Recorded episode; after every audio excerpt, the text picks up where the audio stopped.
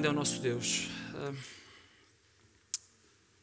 Devo-vos confessar que tenho, tenho andado a fugir de, de vir até aqui à frente e um, tomar a responsabilidade de abrir a palavra de Deus.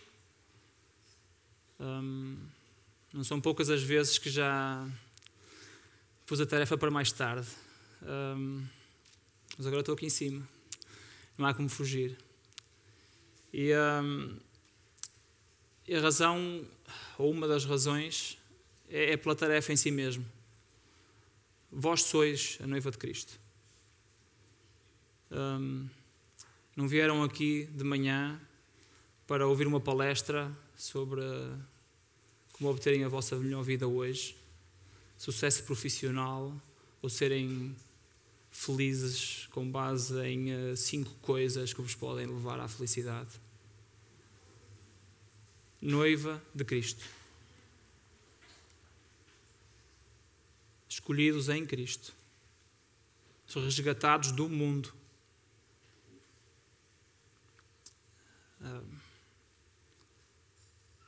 É, é, é grande responsabilidade. A noiva de Cristo deve estar bem ataviada enquanto espera pelo seu noivo, vestida da forma correta. A má pregação, sair daqui alguma coisa errada, vos possa vestir da forma errada. É... Pesa. Ao mesmo tempo, a minha própria natureza.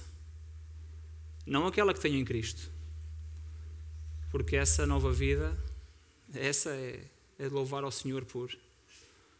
Mas aquela que ainda, que ainda me faz tropeçar.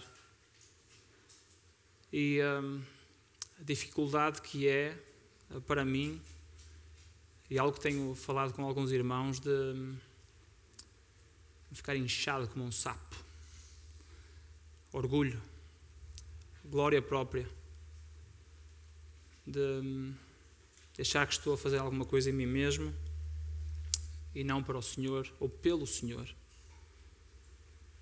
Enquanto pensava nestas coisas e me preparava para, para escrever e meditar no texto, um, lembrei-me dos versículos em 1 Coríntios, no capítulo 4, versículo 7, quando há aquela discussão, eu sou de Apolo, eu sou de Pedro, não é? Pois quem me faz sobressair? E que tenho eu que não tenha recebido? E se eu recebi, porque me vanglorio, como se não o tivera recebido? Eu pus-lo na primeira pessoa. Para me lembrar de que se alguma coisa que eu posso trazer hoje foi porque o Senhor me deu a mim. Foi porque o Senhor me salvou.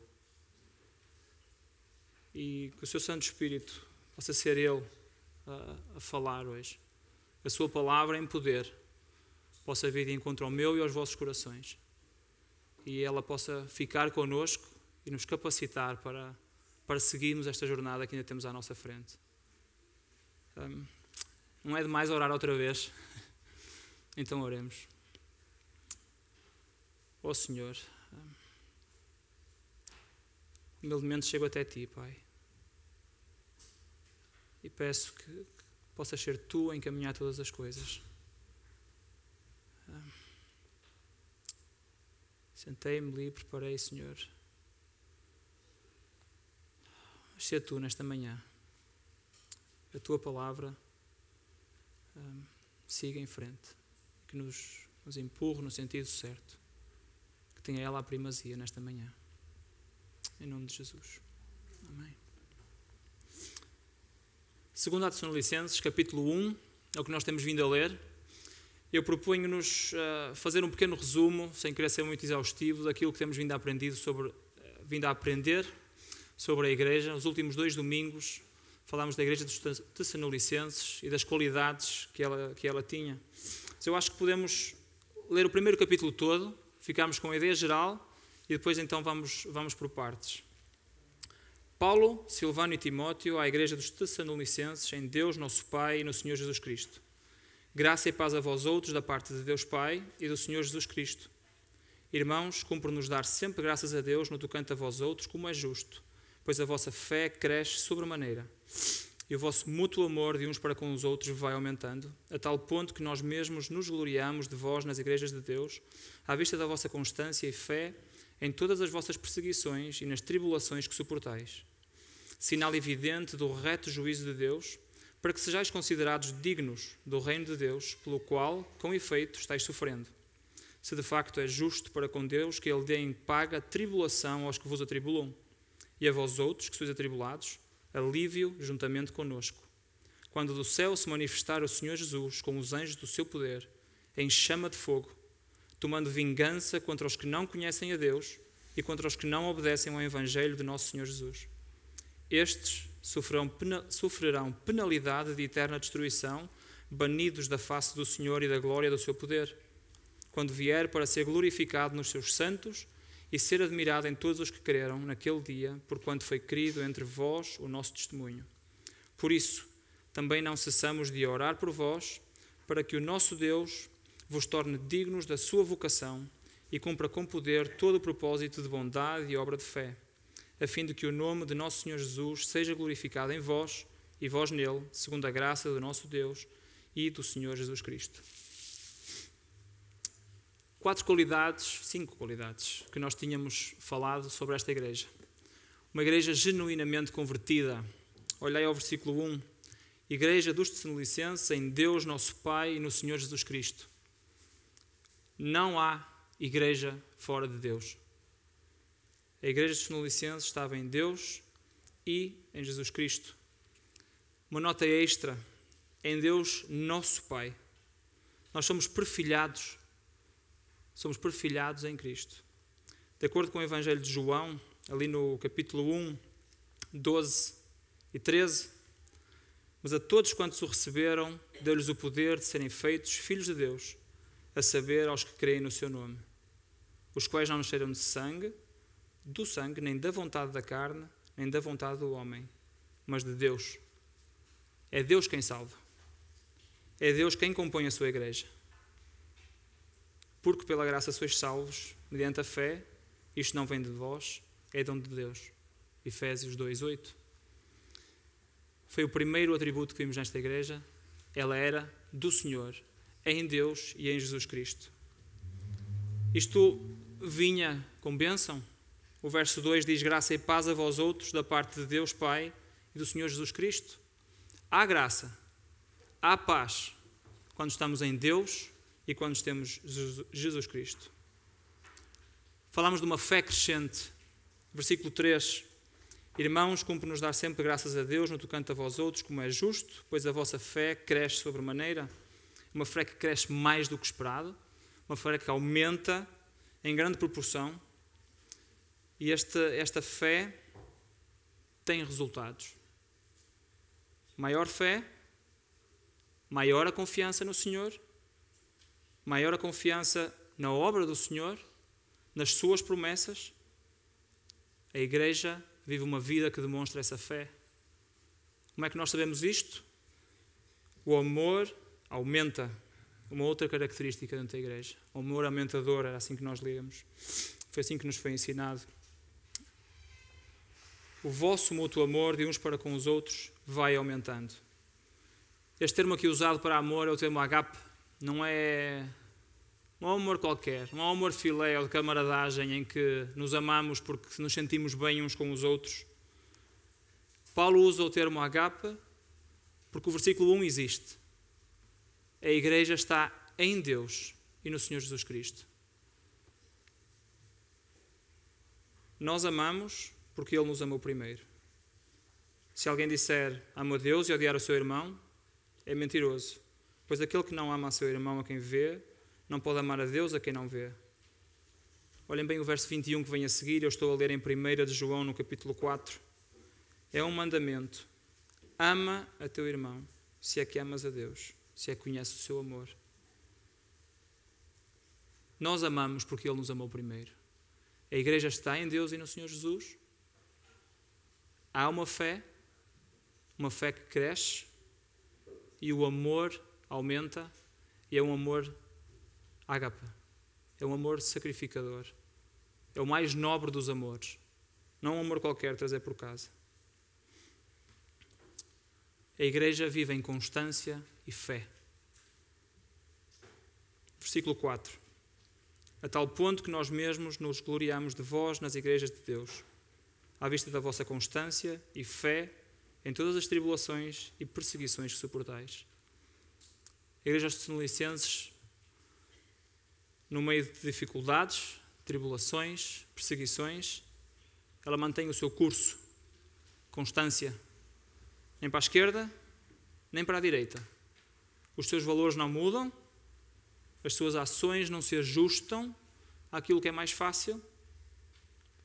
Isso reflete a fé que há nas suas vidas. Ela não dá um jeitinho para simplificar. Não quer passar despercebida, não se envergonha do Evangelho, antes pelo contrário. Afirma-o e prega-o e quer-o demonstrar a toda a criatura.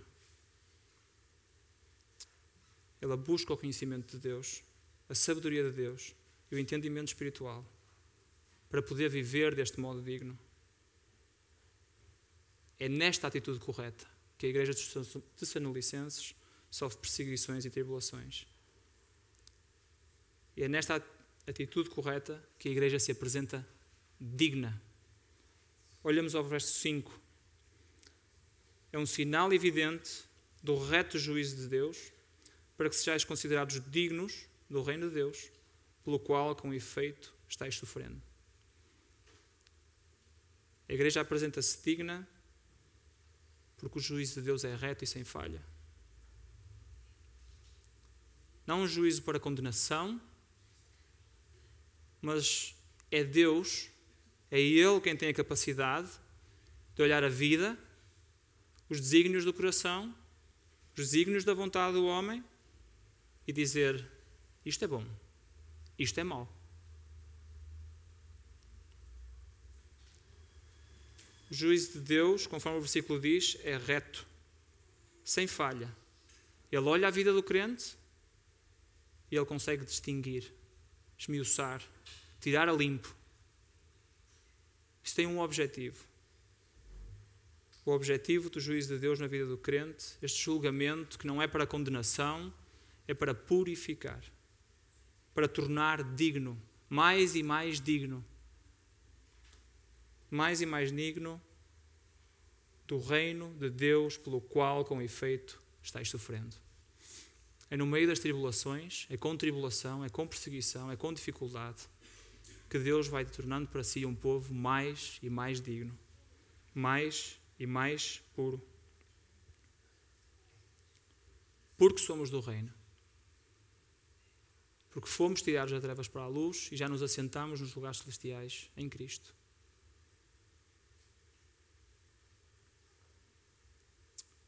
Se estamos em Cristo, espera-nos dificuldades. Se vos pregam um evangelho que vos diz que a vossa vida vai ser fantástica com o Senhor, então vamos ver as palavras do Senhor. Abram em Mateus, no capítulo 5.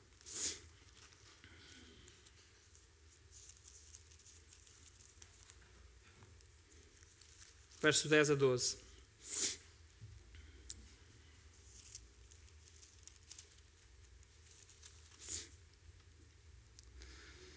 Bem-aventurados os perseguidos por causa da justiça, porque deles é o reino dos céus. Bem-aventurados sois quando por minha causa vos injuriarem e mentindo disserem todo o mal contra vós. Regozijai-vos e exultai, porque grande é o vosso galardão nos céus, pois assim perseguiram os profetas antes de vós. Jesus, enquanto falava com o Pai, também em João, Evangelho de João, no capítulo 17, no verso 14, dizia: Eu lhes tenho dado a tua palavra, e o mundo os odiou, porque eles não são do mundo, como também eu não sou. O sofrimento não acontece porque qualquer coisa. O sofrimento acontece porque já somos de Deus, não somos do mundo. Ele vai purificar a nossa caminhada. Nós podemos olhar para o passado e, com base na obra de Deus, dizer: Isto era assim, assim, assim. Isto aconteceu na minha vida, aquilo que era, já não é mais. Começou um dia com a salvação, mas porque Deus está a agir, então Ele está a mudar. E a glória é para Ele. Não é para eu ficar inchado como um sapo. É porque o Senhor está a mudar. Está a fazer uma obra que nenhum outro pode fazer. Então, refrescamos a nossa mente. Uma igreja em Deus. Uma igreja que vive com uma fé crescente, em amor mútuo de uns para com os outros. Uma igreja que vive em tribulação, sendo purificada, uma igreja que tem uma atitude digna, porque vive essa tribulação. Vamos seguir no texto de Sanolicenses e uh, muita coisa sobre o futuro que lá está escrito. Um, eu não, não quero diminuir a importância destes acontecimentos, mas não é, não é a intenção fazer um, um estudo escatológico profundamente virado a pensar naquilo que vai acontecer, mas eles estão aqui no texto. Eles fazem parte. Parece que eram ali tipo paraquedas, qual uh, coisa lançada lá no meio, em que no meio de uma saudação, de uma descrição da igreja de Salónica e de uma oração que vem a seguir de Paulo, uh, nos fala sobre os eventos que vão acontecer. E uh, depois dele dizer que os perseguições e tribulações são um sinal evidente do reto juízo de Deus, para que sejais considerados dignos do reino de Deus, pelo qual com efeito estáis sofrendo. Ele continua e diz: Se de facto é justo para com Deus que Ele dê em paga tribulação aos que vos atribulam, e a vós outros que sois atribulados, alívio juntamente conosco, quando o céu se manifestar o Senhor Jesus com os anjos do seu poder, em chama de fogo, tomando vingança contra os que não conhecem a Deus e contra os que não obedecem ao Evangelho de nosso Senhor Jesus. Estes sofrerão penalidade de eterna destruição, banidos da face do Senhor e da glória do seu poder. Justiça, alívio. Justiça que Deus irá trazer. Tribulação para os perdidos, para aqueles que não estão em Cristo. Alívio para os seus santos. Não há Há muito onde fugir neste texto. Agora, o mundo pergunta-se: mas é, Deus vai, vai julgar? Deus vai castigar? Quer dizer, afinal, o verso 6 diz que é justo para com Deus. É justo Deus julgar.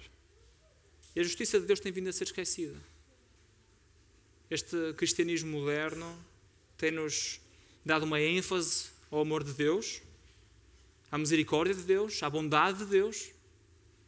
E parece que estes versos que nos falam de justiça, que nos falam de Deus aplicar a sua justiça, que nos dão descrição de que Deus vem com os anjos de seu poder em chama de fogo, tomando vingança. É melhor não falarmos muito disto. Pode ser complicado, é difícil.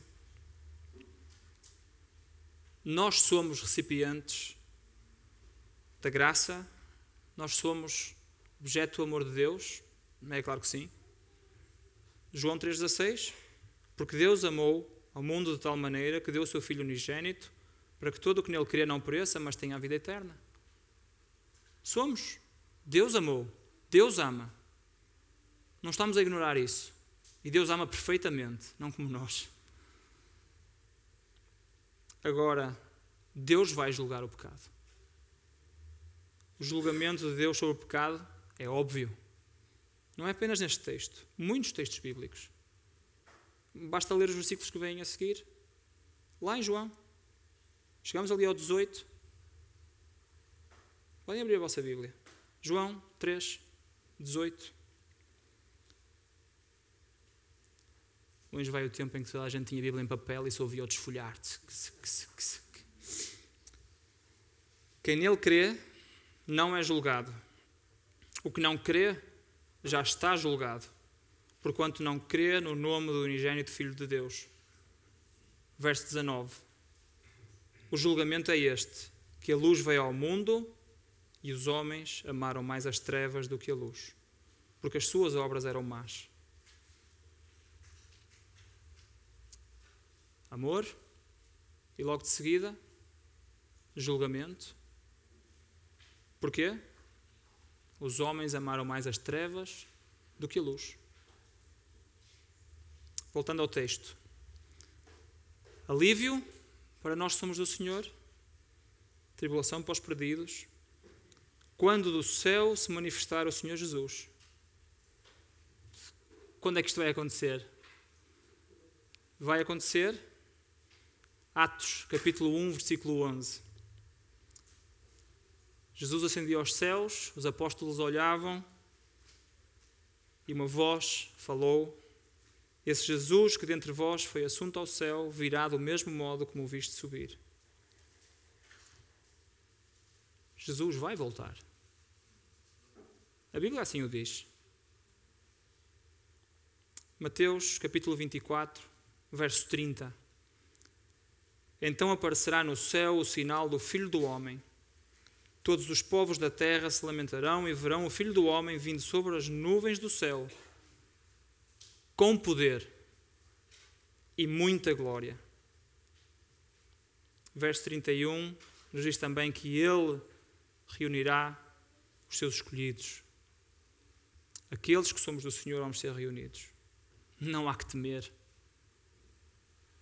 Esta dor que fala aqui, tribulação para os que atribulam aqueles que já são do Senhor, ela não é para nós. É juízo e é tribulação para os perdidos. Jesus virá com poder e muita glória. O texto assim o diz. Em Mateus podemos ler exatamente a mesma coisa. Jesus virá em chama de fogo, tomando vingança contra os que não conhecem a Deus, não obedecem ao Evangelho de nosso Senhor Jesus. O Senhor Jesus irá vingar-se. Não é uma vingança humana. Não é uma vingança pecaminosa. Pega lá que vais levar. Estamos a falar de Deus.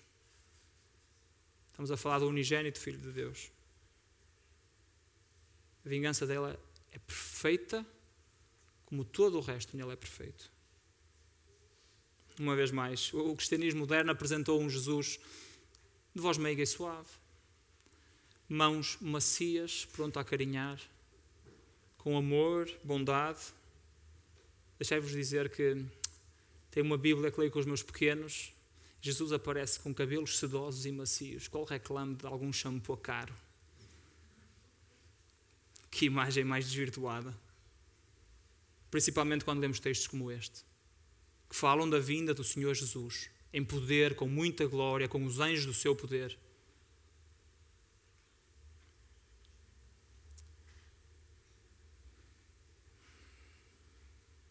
Não se esqueçam das palavras de Jesus.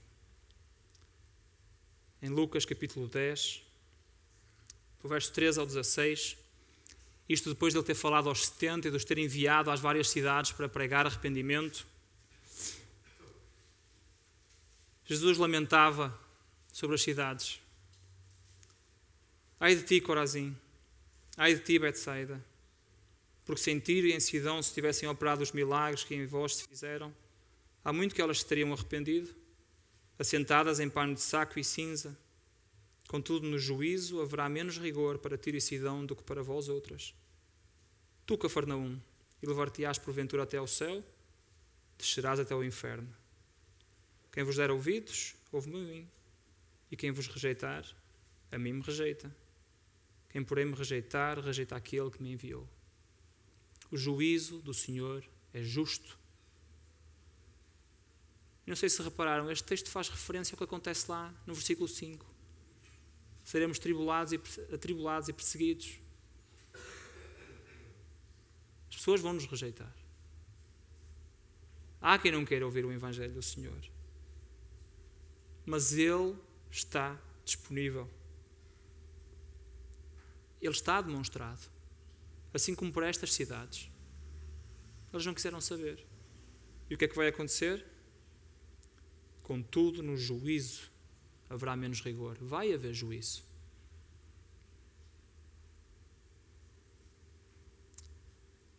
Esta carta aos Tessalonicenses tem um tom mais intenso A maneira como descreve aqui o que vai acontecer é, é forte.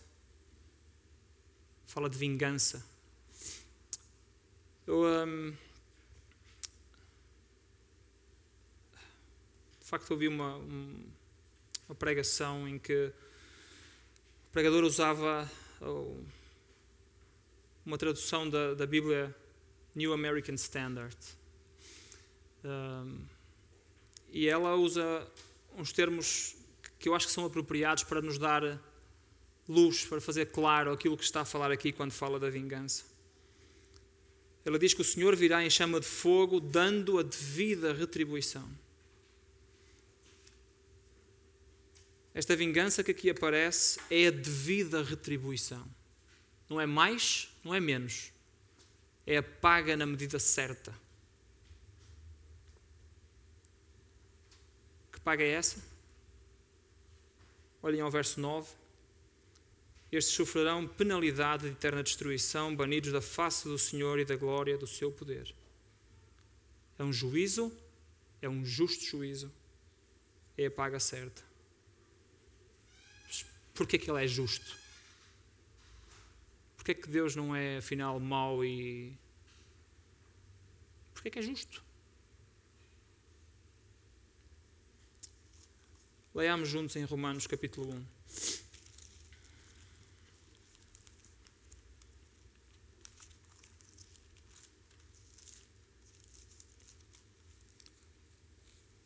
Partir do verso 18.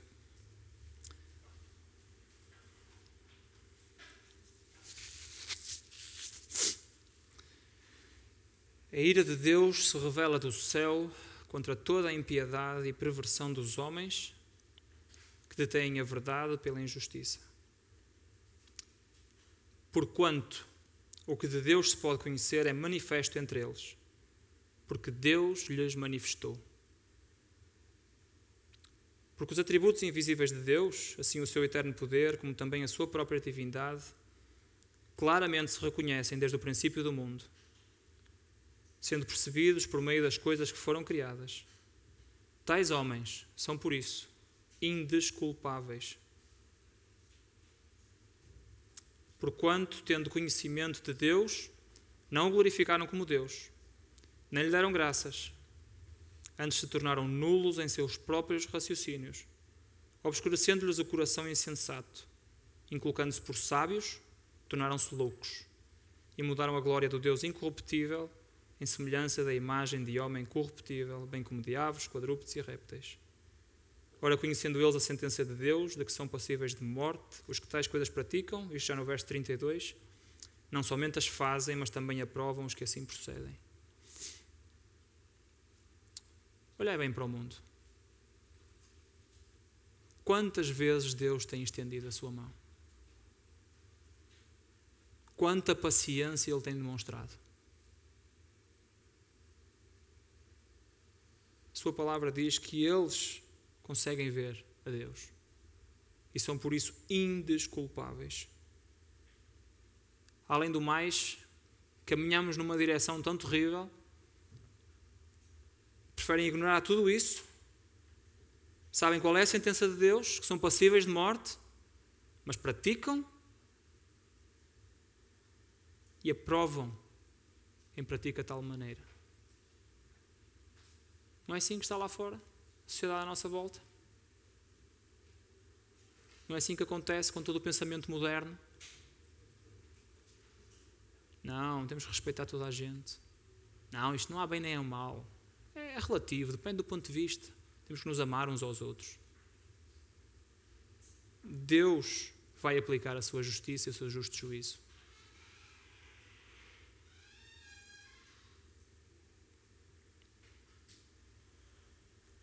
segundo capítulo de Romanos, ali no capítulo, no versículo 1 diz: "Portanto, és indesculpável ao homem quando julgas quem quer que sejas, porque nos julgas a outro, até mesmo te condenas, pois praticas as próprias coisas que condenas. Bem sabemos que o juízo de Deus é segundo a verdade contra os que praticam tais coisas. Tu, ó homem, que condenas os que praticam tais coisas e fazes as mesmas, Pensas que te livrarás do juízo de Deus? ou desprezas a riqueza da sua bondade e tolerância e longanimidade, ignorando que a vontade de Deus é que te conduz ao arrependimento. Mas segundo a tua dureza e coração impenitente, acumulas contra ti mesmo ira para o dia da ira e da revelação do justo juízo de Deus. Como é com vocês, irmãos? Quando pregais o Evangelho, faz parte?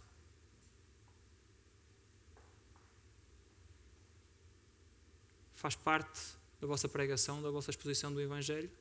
O justo juízo de Deus? Que um dia vai acontecer? Olhei os versículos anteriores, sim. A sua bondade está estendida. A sua tolerância até o dia 2. A sua longanimidade. Pacientemente. Esperando que venham ao arrependimento.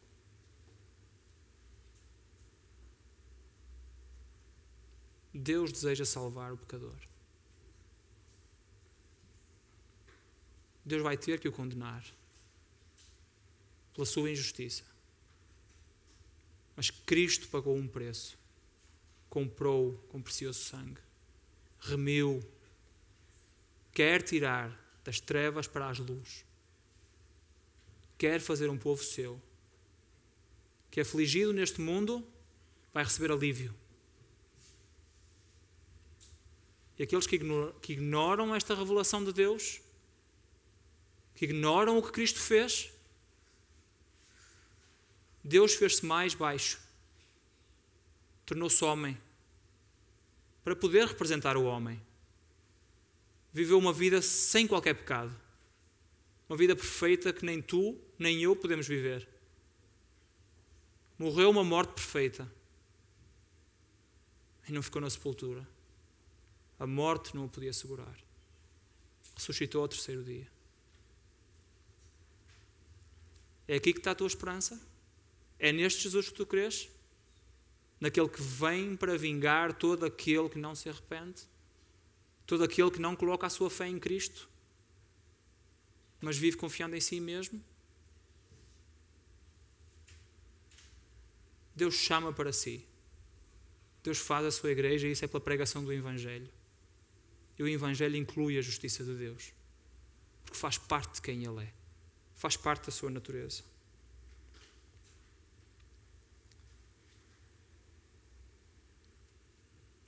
Deus vai aplicar a sua ira. Deus vai vingar-se.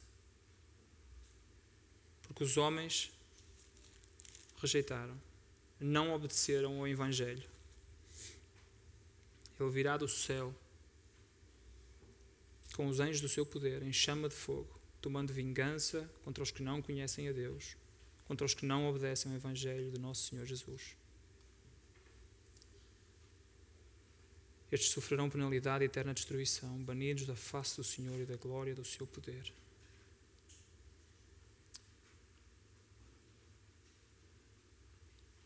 É qualquer coisa.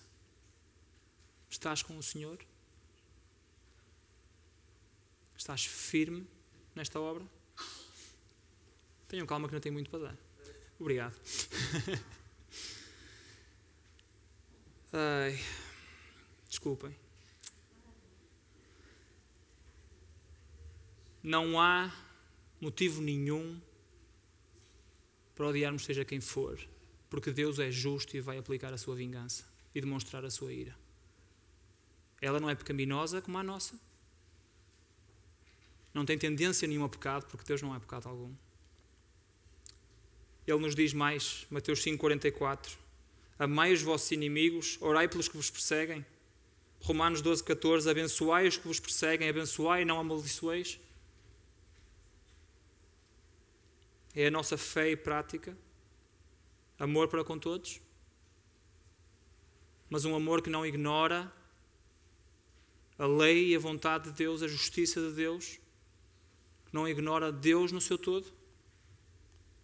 Isto seria uma outra pregação, mas não, não vamos continuar por aí. Vamos olhar ao versículo 10. quando vier para ser glorificado nos seus santos e ser admirado em todos os que creram naquele dia, por quanto foi querido entre vós o nosso testemunho. Atenção à leitura do versículo 10. Não diz lá que vai ser glorificado por nós ou por vós, ou que nós lhe iremos dar glória. Ele irá ser glorificado em nós. Quando vier para ser glorificado nos seus santos. A obra que o Senhor faz é o que o glorifica. Diz também que ele será admirado em todos os que creram naquele dia. Olhando para os que creram, olhando para a sua igreja, olhando para os seus santos, vai ser possível ver a Jesus. Não é a nossa glória, é a glória de Deus em nós. Sua glória.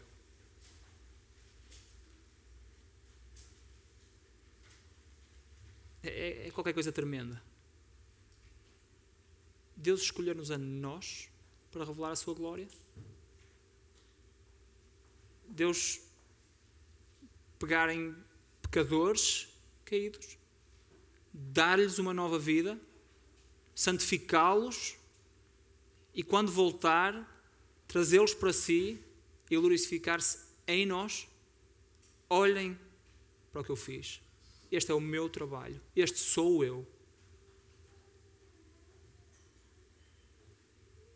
Não era possível conhecermos Deus em toda a sua plenitude se Ele não tivesse resgatado o pecador. Onde é que a misericórdia de Deus era conhecida se Adão e Eva não tivessem caído? Onde é que o amor de Deus em toda a sua plenitude era conhecido se não houvesse pecado? Se não houvesse um preço a ser pago? Onde é que a paciência de Deus era conhecida? Onde é que a justiça de Deus seria conhecida?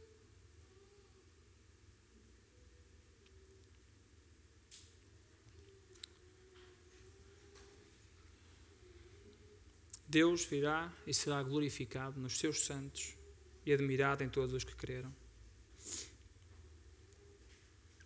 Romanos 8,18 apresenta-nos a mesma ideia.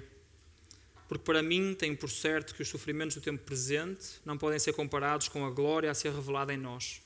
Glória revelada em nós. A ardente expectativa da criação aguarda a revelação dos filhos de Deus. Revelação dos filhos de Deus. Pois a criação está sujeita à vaidade, não voluntariamente, mas por causa daquele que a sujeitou na esperança de que a própria criação será redimida do cativeiro da corrupção para a liberdade da glória dos filhos de Deus. Porque sabemos que toda a criação, um só tempo, geme e suporta angústias até agora. E não somente ela, mas também nós que temos as premissas do Espírito, igualmente gememos no nosso íntimo, aguardando a adoção de filhos, a redenção do nosso corpo. Estão a ver as semelhanças? Estão a ver onde é que as coisas batem de uma forma parecida? Romanos 8 acrescenta um bocadinho mais. Iremos ter corpos redimidos, não, não estas carcaças onde o pecado ainda habita.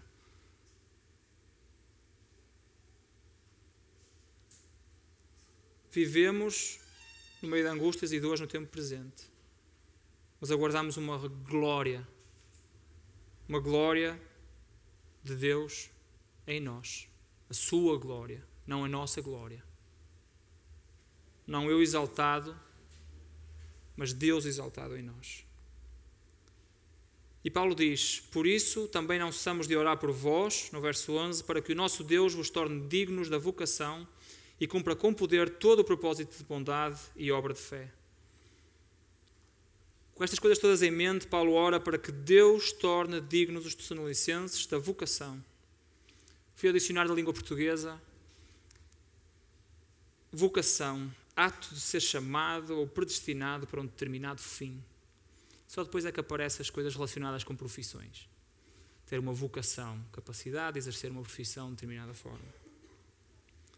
Deus chama para si homens e mulheres. Foi aí que nós começamos. Deus faz a sua igreja. E Paulo, na sua escrita, afirma que nas suas orações pede a este mesmo Deus que os chamou, que os capacita em poder para levarem à prática todo o bom propósito, tornando eficaz a sua fé. Paulo faz isto em várias cartas, não é só nesta. Em Colossenses capítulo 1, verso 9 e 10 diz: Por esta razão também nós, desde o dia em que o ouvimos, não cessamos de orar por vós e de pedir que transbordeis do pleno conhecimento da vontade, da sua vontade, em toda a sabedoria e entendimento espiritual, a fim de viverdes de modo digno do Senhor para o seu inteiro agrado. O poder para vivermos de modo digno não está em nós mesmos. O poder para vivermos em bondade e andarmos em fé está com o Senhor. Isto tem uma finalidade, a fim de que o nome do nosso Senhor Jesus seja glorificado em vós e vós nele, segundo a graça do nosso Deus e do Senhor Jesus Cristo. É, é uma finalidade, é, é a mesma finalidade. O nome do Senhor Jesus seja glorificado em vós e vós nele. Não porque somos homens fantásticos, que nos esforçamos sobremaneira, que levamos nas nossas próprias forças a capacidade de fazermos melhor. Não. A glória é para o Senhor. Segundo a graça do nosso Deus e do Senhor Jesus Cristo. É segundo a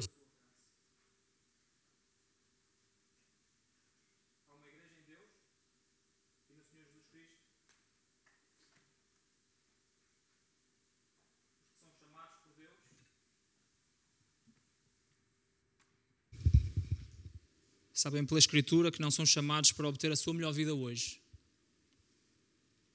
e a vida eterna como um bónus. Com o Evangelho da Prosperidade que nos diz que vem para o Senhor e vai tudo estar bem. Não é isso que o texto nos diz. Se somos de Cristo, espera-nos tribulações, perseguições. E não é todo próprio lamentar. Elas são para a nossa purificação. Faz de nós mais e mais dignos. O crente tem de saber estar contentado em toda a situação e segue firme, como a igreja de Salónica, pela fé, esperando nas promessas daquele que não falha. Qual é a nossa esperança? Jesus vai voltar como Rei e Juiz há alívio para os filhos de Deus, os salvos. O Senhor vai dar a devida retribuição e esta não é injusta. Não é um Deus mau. É um Deus que sabe qual é a medida certa e tem a capacidade de julgar da maneira certa. Ele não é homem como nós. É Deus. A glória do Senhor seremos nós, este povo redimido. Jesus será visto em nós. Pertences tu a este Deus? Fazes parte da sua igreja? Tens nova vida em Jesus? O Evangelho transformou, trouxe-te a fé e levou-te ao arrependimento? Como é que vives a tua vida? O que é que ocupa a tua mente? É o dia a dia, aquilo que passa agora? Ou aquilo que está para vir? Aquilo que é maior? Aquilo que nos espera? Conhece a perseguição? Conhece a tribulação? Se vivemos de forma firme, radical aquilo que aprendemos nas Escrituras. Entenda-me quando digo radical. Não que vamos por um cinto de bombas, mas radical em que isto é sério. É para ser tomado com peso, com seriedade, como a verdade.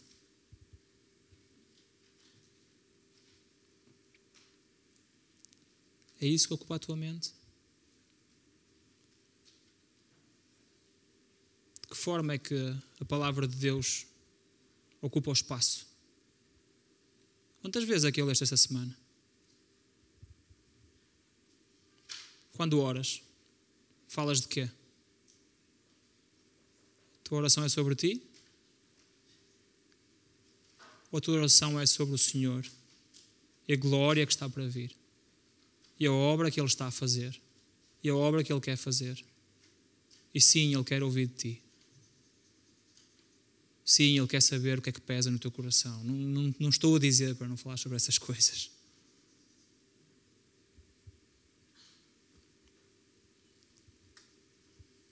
O que vem é muito maior. Alívio para os que estamos em Cristo. Tribulação para aqueles que não estamos. Não percas tempo. E tu que estás em Cristo, como eu que estou em Cristo, não percamos tempo. Que a nossa mente possa ser eh, mudada e conformada com estas verdades. Que elas não, não sejam passageiras, tipo, ah, isto vai acontecer num futuro, agora vou vivendo a minha vida. Porque não foi para isso que o Senhor nos salvou. Não foi para isso que o Senhor nos chamou. Foi para Ele. Ele não precisa de nós para nada. Mas Ele decidiu que era em nós que se ia glorificar. Então, se eu sou dele, se tu és dele, alinha-te com essa obra e que Ele seja glorificado.